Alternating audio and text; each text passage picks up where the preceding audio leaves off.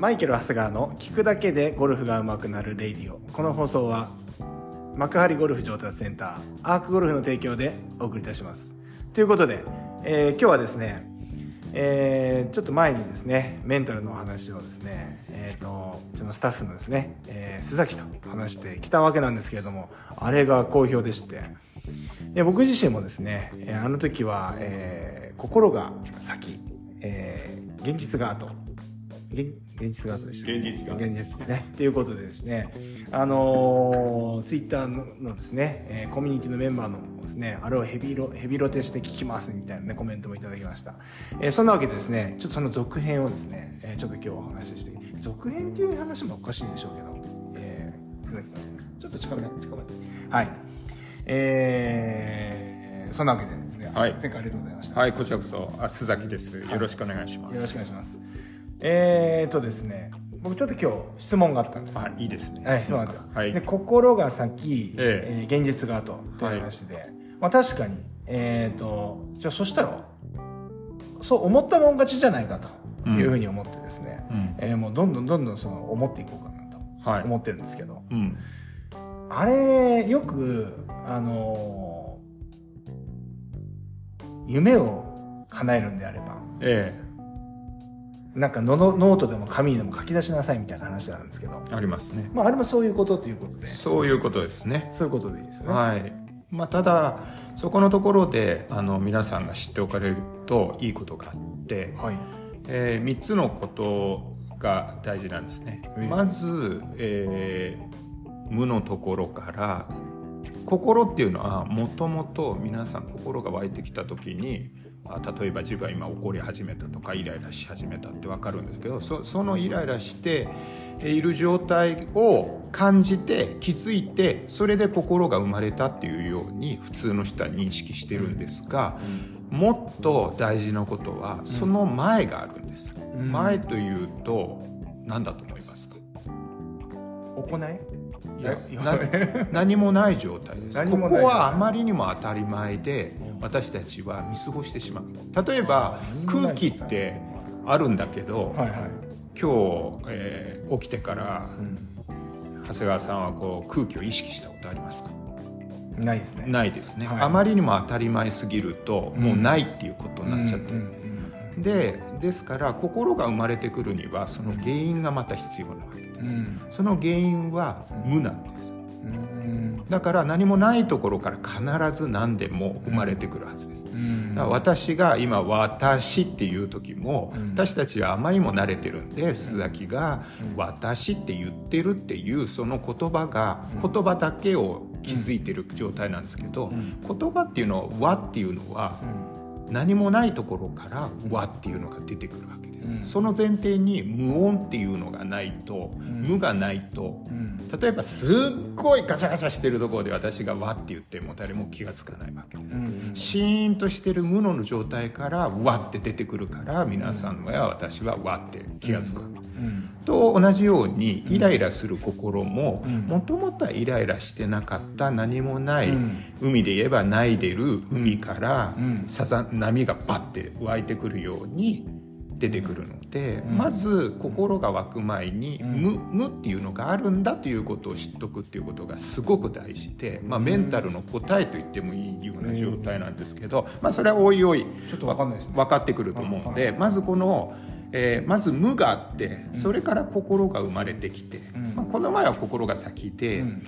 えー現実後なんですけど、うん。もうちょっと詳しく言っていくとですから無があって、うん。その次に心がそこから急に湧いてきて、うんでその心をもとに現実が後っていう話なんです、うんですから今日は一歩進めて、無が心の前にあるんだということを、まあ、知っといていただくだけですね、うん。で、えー先ほどあの大事なことがありますよということでこの話を始めたんですけれどもまず無から心が湧いてきて、で次に心がないと言葉にならないんです。ですから今、うん。長谷川さんがうん。書くのも同じですよねっておっしゃいましたけど、うんえー確かに同じなんですね、うん。それは心心のあるもの心の中身を紙に落として現実化っていうかこの目に見えるようにしてより一層心にそれを印象づけるという意味で非常におっしゃるようにあの向く人にとってはすごく効果のあることで同じ意味なんですがまず無があって心があってその次に言葉何を何を書こうかなって思うじゃないですか。あるいは何を言おうかなと思うじゃないですか。だからその書くとか思う前に、うん、そのやっぱり思うっていうことがあるわけです。書くとか言うっていう前にですね、うん。うん、思うっていうことがある。確かに。そうすると、うん、結局、えっ、ー、とおじいちゃんが無で、でおえー、っとおお親父さんとかおふくろさんが、こ心で、で書くのは子供なんですよね。書くとか言うっていうのは、その後だから代々続いてって、でやっぱり一番パワーがあるのが、その遡っていった先なんです。ですから、書くよ書く書くことが自分は信じられるっていう人はもちろんそれは否定しません、それは合ってるものが皆あるって、それを否定するわけじゃないんですけどえっと、心っていうのはエネルギー、まあ、そのうち解き明かしていきますけどエネルギーなんですね、うん、エネルギーの強さからいくと、うん、もちろん言葉とか書くっていうのは、うん、その思ったことを表現するんでやっぱ子供なわけです、子孫なわけですね、そうすると親の方がやっぱりエネルギー的にはパワーがあるわけです、なぜなら書くっていうのはその心がなければ書けないわけですから。っていうことでまずその、えー、物事を実現するためには、無があって、うん、で心でこれをやりたいこれを達成したいっていう心が湧いてきて、うん、で次に言葉に落とし込んだり、うん、えー言葉を書いたりして、でそれをまた見ることによってまた、私たち忘れやすいじゃないですか、だから壁に貼っとくとか、そういうのっていうのはあ忘れてたって言ってまた思いが湧いてくるためのツールなんですよ。道具です。あツ確かに。そうそう言われるってみるとなんか分かってきました、ね、だからずっと心でずっとそれこそ信念強い人っているじゃないですか、ずっとそれを思ってる人、はいはい、それは別に書かなくてもいいわけで、はいはい、だからが普通の人私も含めて、はい、やっぱりこれすごい大事だって言っててもいろんな情報が入ってきますから、うん、いろいろ心っていうのはもともと普通のこの訓練してない人っていうのは散るようにできてるんですよ、うんうん、ですからマイケル動画でも、うんいいのがあると。この前はこれをやってたけど次はこれやってみようかって言って、うん、どんどんそうやって、うん、その変わっていくじゃないですか、ここのあのゴルフのこのドリルやってみようかとか、この人の言ってるものを採用してみようかとか、特に一生懸命してなんていう人はそうですよね。はい、だからもともと心っていうのはちっちゃい子と同じで赤ちゃんの子と同じですごい興味にあふれてるものなんですよ。だからもともとそれっていうのは気が散るっていうことで、一つのものに集中することが現実化を起こすんですね。つまり虫眼鏡で光を集めるとあの紙が燃えるじゃないですか、はい、でも普段から光は太陽の光はあるんですけど、はい、そこここで燃えないわけですね、うん、焦点が一つに絞られると、うん、エネルギーがそこに集まって現実化ができる、うん、だから前昔から心ですごく信念を持っている人が、えーと非常にその物事を実現できるっていうのは、うん、もし眼鏡で集めても紙を燃やすのと焦点が一本に絞られてるん普通気が散ってるものが、その能力のある人が物事を達成していくんですね。ですからそうです。でまあ、あの大谷選手が中村天風という人の本を、うん、えー、すごくなんか愛読書にされてるという話を聞いたことがあるんですけれども、うん、その中村天風なんかもやっぱりそういうことを言ってるんです。それから信念が大切だよということでその気を散らさないで一つのものに向かっていくということですね。ですから今のあの、まあ、ちょっと話広がりましたけれども、えっと、長谷川さんがあのおっしゃってたようにそのまさしく書くとか言葉に出すっていうのも、あの先日の話と同じでいわば心の仲間として捉えてもいいですけど、まあ、ちょっと熟達してきて自分自分はなるほど心は書くことや、その話すことの親だから、心の方で自分は、えーやっていこうと。心のところに自分の夢を保っておおけるという状態になったら、うん書かなくてもいいわけです。うんなるほど。だけどこれもやっぱゴルフと同じで、えーやっぱりみんな幼稚園生とか小学生とかこれ言い悪いじゃなくて、うん。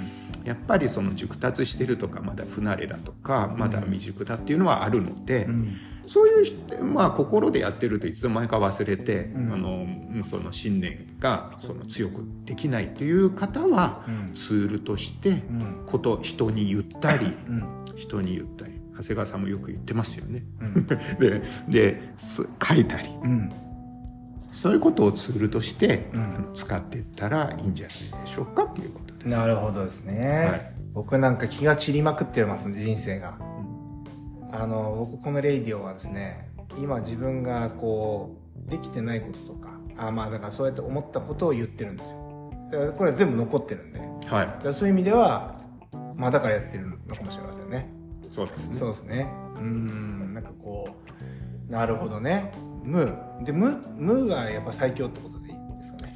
無はメンタルのうん答えです。答え。ところが、まあ、いきなりそこそれは大学今で言った幼稚園から始めて、まあ、うん。メンタルのことを取り組んでない人が普通なんですけれども、うん。メンタルのことを取り組むのが、まあ、幼稚保育園に入るとか幼稚園に入るとかとかしますと、無の世界っていうのはもう終点なんで、えっと、大学院と大学はさ博士論文書くような。しかししかし一方で次の瞬間にこの悟るつまり分かる。あなるほどって分かる。ということもあるので気を抜いちゃいけないんですけどですが私は実はまあ1998年から縁あってこういうことを研究してるんですけれども、やっぱり最初から答えは「無」っていうのは知ってたんですけど、もうもう1ヶ月で無を分かるようになろうとか、うん。もう1年で分かるようになろうとかうん。やったんですけど、ん。結局は分かりませんでしたその1人間は。うん。最近になってああ。なんとなくあこういうことかということは分かってきて、もうその間実にもうですから25年ぐらいになるわけですよ。はい、ですからまあえ無っていうのは一応自分のそれこそ遠い目標としてでお頭にお引っ掛けておきたいですけどで引っ掛けておくとあっちこっちで情報が入ってくるようになるんですよ。うん。で気になったりしますから、それこそ。うん。それから紐解いていくような情報が入ってきたりいろんな出来事があって、うん。そこに少しずつ進んでいくので決して無が終点だという話を例えばだ大学院生の内容の話ですけれども、うん。幼稚園生が聞いて意味がないかって言ったらすごくあるわけです。うん。はい、それは頭の中にそれを引っ掛けておくといろんなものを引き寄せてきて、ああ今まで無なんて気にしたことなかったけどここもそうだこの人の言ってることもそうだとか、うん。そうやって少しずつ自分の学びが進んでくる。ということです。なるほどね、はい。まあ、だから今のその子供の話もありましたけどこの間の心が先現実が後の話をですね。自分の子供たちにも話したわけですよね。そうなんですか。ね。えそしたらもういものすごい偉大な人物になるんじゃないかと、うん。自分たちの子供が。えうんだから思いなさいとうん。言ったんですけど、うん。なかなかねやっぱね、うん。確かにそんな簡単じゃないです。うん。だから本当に大谷翔平のあのイメージができるんだったら多分なってると思うんですけどやっぱなかなか話とかどうどうなりたいのとかねこうやいろんな話をしてみたんですけど、はい。やっぱなかなか今の彼らの中では彼らの中ではやっぱり想像もできないかったり、まあなんていうんですかねその思い自体もなんかこうなんていうんですかね。あの思い浮かばない感じが。はい。あなんかあの見て取れま見て取れたというか、うん。ありましたね、うん。だからだからというとこうなりなさいっていうのもおかしいじゃないですか。だから親とかそういうこと言い言いそうですけどはい。そういうことを分かってくるとそういうこと言わなくなりますよね。うん。だって僕らが言ったら意味ないですもんね。その通りですね。そうですね。で私も実はやりたいことが分かんなくてうん本当にずっと悩んでた人なんですよ。うんで、えっと、例えば学生の時とかも、まあ、男子校の進学校行ってたんですけれどもみんな周りの人はあれになりたいとかこれになりたいとか野球の選手とかバンドをバンド組みたいとか、うん。そういうのがあった中で、うん。まあ、私は厳しい父親に育てられてたんで、まあいつの間にか自分の声を失ってしまって、で須崎は何やりたいのって言っても、うん、やりたいことをみんな隣の人はこうねエレキやりたいとか、うん。まあ、隣の隣の左隣に座ってるやつは野球やりたいって言って、まあ、甲子園目指してたりとか、うん。そういうのがあるわけじゃないですはいか、はいはい私とかないわけですよ、うん。で何したいって言っても一生懸命考えてもなくて俺何したいんだろうってずっと分からないでそうこうしてるうちに大学で就職のき季節がやってきて入んなきゃいけないじゃないですか、どうんその時にも何やりたいとか分かんないわけですよ。最後、まあ、お金が高いから同じ働くならお金が高いからって言って銀行を選んじゃったぐらい、もう本当に子供の考えで就職ををしてたわけですよでもその時っていうのはやっぱり分からないっていうのが正直なことででそのさっき話した無の中には分からないっていうものも含んでるんです。分からないっていうのは分かることも大事なんですけど分からないってそれこそ分からない状態からいろんなポテンシャル可能性がわこれから出てくるわけじゃないですか今長谷川さんのうん。そのお子さんが今はパパ分かんないよって言ったところで分かんないっていうのはこれからな何でも起こる可能性が出てくるってことですよ。無限に。でですからそそれも無の一部なんだけど私たち親からするとなんだもう大志を抱かなきゃダメじゃないかっていうでもあれなるとかもう 大谷選手とかねああやって子供の時からもう野球やるって決めてんだからお前はないのかとか。でそれはもう人それぞれ違うんででちゃんとやっぱりこう生まれてきてる理由っていうのはそれぞれあるわけですから役目があってその人しかできないものっていうのがあるんでそれはやっぱりタイミングが必要なんですよ。うんだから早くそういうのを、えー使命が分かる人もいるしうん本当に亡くなる直前に分かるとかいや人生振り返ったらこれだったんだなっていうことが分かる場合もあるわけで。なので私からあの私も子供を育てましたけど育てていた時はうん。こんなことじゃなかったです、うん。やっぱりなりたいものがはっきりしてないでうずもれちゃったらいけないんじゃないかとか、いろいろそうやって考えましたけど、うん。やっぱりそれが不思議なもので、うん。あのそういうものにもうあのいいんだとそのね、まあそういうタイミング時がやってきたら彼らなりにその種から芽が出てきて彼らなりの種から彼らなりの俺私とは違う植物やになっていくんだろうと姿形になっていくんだろうと思ってたらやっぱりそういうように自分が思うようになったらそれこそその芽吹いてきましたね、うん。私がこうじゃなきゃいけないとか、まああの、心配してた時は全くダメでした。うん。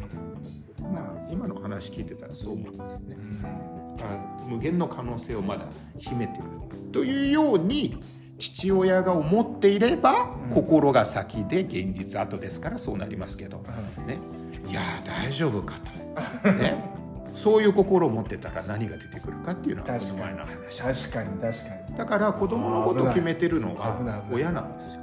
なるほどですね、うん。あなるほどですね。でちゃんとあの、まあ、ちょっと私は文系なので実は物理とか数学から逃げ回ってた人間なんですがしかしこのメンタルの世界やっていくと結局素粒子とかあっちの方につながってくるんですよ。でちょっとここで素粒子の話を差し上げたいんですけど。また次回はいですか？失礼しましはた。すいません、はい。ええ。まあ、ということでですね今日も、えー、とこの間50分になってしまったあそうですね。あ すいません。なんですけど20分にしましょう。一回ギリギリでいきたいんですけれども、その素粒子の話もちょっと聞きたいですね。そのうち。メンタルとそのそれも関係あるんですねそれねつながってきます、つながってるんですね、はい、科学とあの全部つながってきますあとね聞きたいのもねあの今日無だったんですけどそのいわゆるそのまあ瞑想みたいなの流行ってるわけですよね。そうですね。瞑想。もうアメリカ人もう、はい。そうそうたる人たちもやってるわけじゃないですか。アップルとかその先端のね先端の。技術をやってるところが京都にあのいらしてまあアップルかどうか分かりませんけど、え。で座禅組んだりとかそういうのが流行ってますね。ね、はい。あれも無まあ、座禅っていうのは結局座禅にしてもキリストの教えにしても私はちょっと宗教団体に入って勉強したことはまあそういうそうあのないんですけど、ど独学ですけど、まあ、結局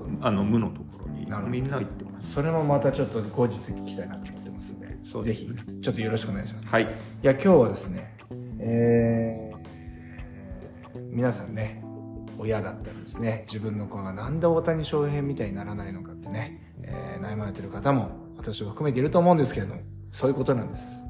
そういうことなんです。ということで、えーわからないっていうことがね親を持ってればわからないでしたっけわわからん。えっとそのあえっとえっとなんだっけ。わからないのはそのもう未知数だとそう無限の無限可能性無限のだからその、うん。ものの見方の話なんです、うん。でものの見方っていうのは親の中には価値観がもう出来上が固定観念って言いますけど、うん出来上がっちゃってんでうん。一つの同じ事象を見ても、今の例えば子供にん。何になりたいんだ、いやもういやいやなんだろうね。いやまだ、ね、ななんだろうね。っていういう子供のうその姿を見て、うん。ある人はなんだもう大丈夫かと思うような見方もあるし同じ事実に対してこれはこれから出てくる今決まってないっていうことは何でも出てくるって everything is possible で出てくるっていうことでそういう見方によって。でそこが次回、まあ、いつか話する素粒子の話と同じで結局、えー、と自分が見たいように物事は現実は移ってくるっていうことなんですよ。自分が子供は心配と思いたかったら心配するように子供が振る舞ってくれるんです。そういう仕組みなのででそれが心が現実化するっていうことなんではい。振る舞ってくれるんですよ。自分の思ってる通り。心配だったら心配の通りには振る舞ってくれるし。そう子供が自分のためにだから子供を育ててると親は思ってるかもしれませんけど子供が育ててくれてる部分もあるわけです。でパパ僕たちがこうなったのがまあえパパがそう思ってたからじゃないって言うと大体俺はそうお前がそういう風になると思ってたよとか言って、ん。もう言うじゃないですか、そう思ってたからそうんうんうんまあ一時が万事決まってるわけじゃないのでこれと違うこともあるしこれで今度問題になってくるのはじゃあお子さんがうまくいかなかったらうん私のせいなんだなと。うん。いうふうにあの心の優しい親なんかはうん。この話を聞くと子供が思ったようになってないとかうん。不幸で今ね幸せそうじゃないってうん。私のせいだ。私がそう思ってたからん。私が悪いんだうん。というようにん。あの思われるっていうこともうん。可能性としてはあると思うんですけれども、と、それもおいおい話してきますけど、うん。それもこの話を一面に捉えてはいいけないわけで、うん。とにかく今日のところでは、うん。あのなんか分かんないとか、うん。今の時代っていうのは何かものを分かってる人がすごく頭が良くて、うん。これについてはね美味しいところっていうのはここがいいんだよとか、うん。でそれ否定するわけじゃないです、うん。いつも私の話が何かを否定するわけじゃないんです、うしかしあまりにも何かが白黒がはっきり分かってるのが人が重宝されててうーんなんだろうねとか言ってる人っていうのは答えを出せない人っていうのはダメよっていうような、うん。うん。えー、というようなあの風潮があるわけですね、うんうん。そのうん。漠然としたものっていうのははっきりしろよ。ってそれで何なんだよっていうような例えばゴルフ理論もそうですけど、うん。いやなんとなくねっていうのはよりも今欧米主流ですか？ら欧米は白黒はっきりさせるんです、うんうんうん。理論的ですから。だからその日本の良さっていうのはその漠然としたところにあってそこが外国人がなかなか分かんないところだけれども、外人がたくさん京都に押し寄せてきてるっていうのは、なんとなく人間として本能で感じるものがあるわけですよ。だからそれが今日話してた無で無だったりうん。分からないっていうこと。分から極論すれば分からないっていうのは無なんです。うん。無無で何もないわけですからで無無から全ての可能性が出てくる。もう何かが出てきちゃったらもうそれは有限なんですよ。ですからそのように見てるとこの本当に植物の種からその芽が出てきて枝が張り実がなるように全てのものはそういうようにその自分がそう思ってたらそういうように、えー茂ってくる。それが繁栄ということであってビジネスでもそうでしょうし、うん。ゴルフについてもそうでしょうし、うん。えっと、自分はまあこの前の話と同じになりますけれども自分あそれでもう一回復習しますよ。いいものとかポジティブなものを思わなければいけないっていう意味じゃないんです。我々は選択権があるのでネガティブを好き好んで選ぶ権利もあるんです。それが善悪ではないんです。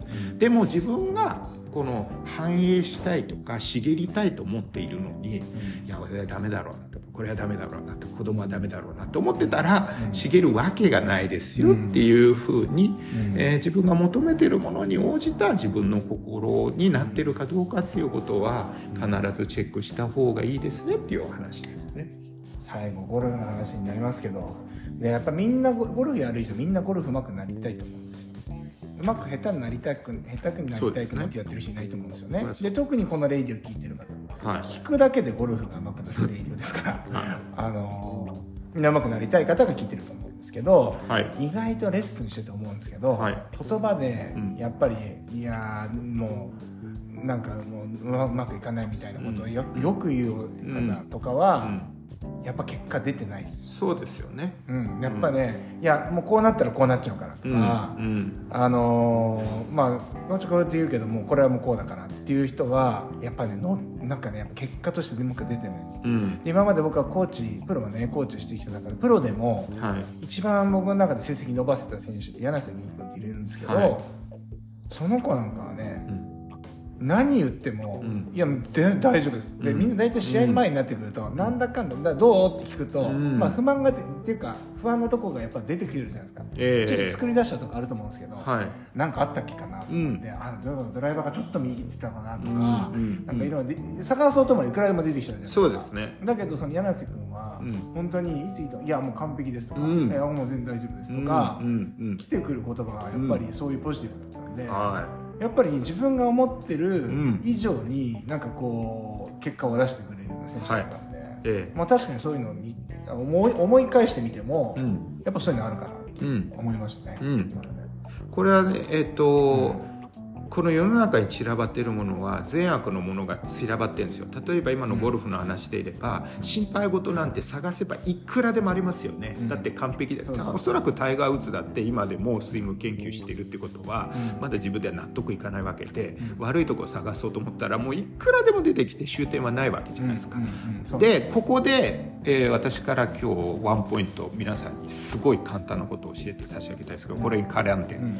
今のことっていうのは何を見るか、ね、同じ条件が食卓に食卓にすると同じおかずが揃ってるんですけど、何を見るかなんです。うん。例えば私が長谷川さんにこれからこのラジオを打ち切ってじゃあ、えー帰宅する間に帰宅したら電話をくださいと私の携帯にってお願いしたとしますね、で長谷川さんから長谷川さんが帰る前に、うん。じゃあ長谷川さん今日あの車運転して帰りの間に、じゃああの赤い車が通ったら数か数を数えてくださいと。うん言言ったとしましょう、うんうん。で長谷川さんは当然運転しながら赤い車は1台だ3台だって数えて、うんそれで私に電話してこられますね、うで電話を取って私が「長谷川さん青い車何台でした?」って言ったらん答えられますか、お答えなんです。うん。えああ赤じゃなかったの？って言いますよね。いやそうそうそうそれっていうのは例えば赤をネガネガティブ、ね、青をポジティブにすると、ね。えーそうするとネガティブを数える人っていうのは赤い車を数えてるような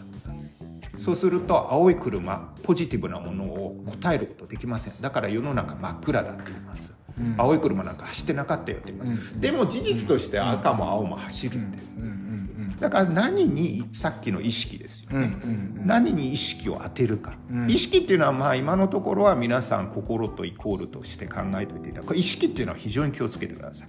本当物事を生むエネルギーの元なんで、うん。それをさっきの虫眼鏡の話をしましたけど自分の意識を何に当てるか。赤い車に当ててたから、こうネガティブなものしか見えない、ん。ネガティブはね須崎さんこんなにありましたようん。でゴルフは特にネガティブなものが 探そうと思ったら無限にあるんで、うんね、だけどその柳瀬さんっていう方はおそらくたくさんその方にも探そうと思ったら同じだけのネガティブはあるんだけど、青い車を数えてた方だっていうことなんです、うんそうするとポジティブなものを答えられるから、うんポジティブばっかりじゃあその人の世界がポジティブばっかりかって言ったら、与えられてる条件っていうのは、みんな同じ車赤も白も青も平等に走ってるものの中で、自分は何に意識を向けますかっていう話なんで、それだけの違いで,、でそれが今度柳瀬さんはそういう、例えばブルーの赤じゃなくてブルーの車をばっかり数える習慣をつけてらしたから、それが意識として現実化してくる。そうするとブルーばっかり数えるとブルー数えるのが習慣化になってきてでそれがポジティブネガティブからポジティブへのその変換ということにもなるわけです。うん。そうですね。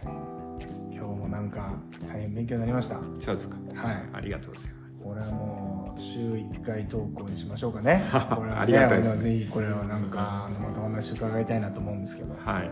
聞きたいこといっぱいあるんですよなんで、これ聞いてる方もですねいやこういうこと悩んでるんだでゴルフとかねもうその限らずですねそうです。全部つながってることですはい、ででだからお子さんを育てることが上手になるとゴルフもひらめきがこうあなるほどっていうのが出てきます。ねなるほどですね。はい、ですから全部つながってるので、もし、まあ私が勉強してきたものを役に立つのであれば私も喜ばしい限りなので、はい。で、まあ、ゴルフも40年ぐらい研究してますけどこれも25年ぐらい研究しておりますのでそして先ほども申し上げましたように私今後例えばキリストとかお釈迦さんとかそういう話もっていう言葉は出てくると思うんですが、うん。宗教団体に入って私はどっかに属しているとか、そういうことはなくて全部あの、まあ、自由性を保ちたかったので、まあちょっとあのそうですね、えー、とそういう組織にはどっかに入って、うん。どっかに偏ってるということはないので、うん。それだけはちょっとここで申し上げて、その代わり宗教の話とかも関わってくるのでその辺もあの出てくるんですか？かかってきますだからもうだからうん。座禅っていうのはもうあれ仏教です。あそうですか。お釈迦さんの言いたいことの真髄なんですよ。座禅っていう。なるほどなので今後そういう話も出ますけど、ええ。組織とかある団体とかどっかに属してたりとか、属した経験があるとか、うん。そういうことはありませんので、はい。それをご承知の上お聞きいただければと思います、質問がありましたらあの送ってください。ぜひよろしくお願いします、はい、ということで、えー、今日はありがとうございました。ありがとうございました。それでは皆様いってらっしゃい。いってらっしゃい。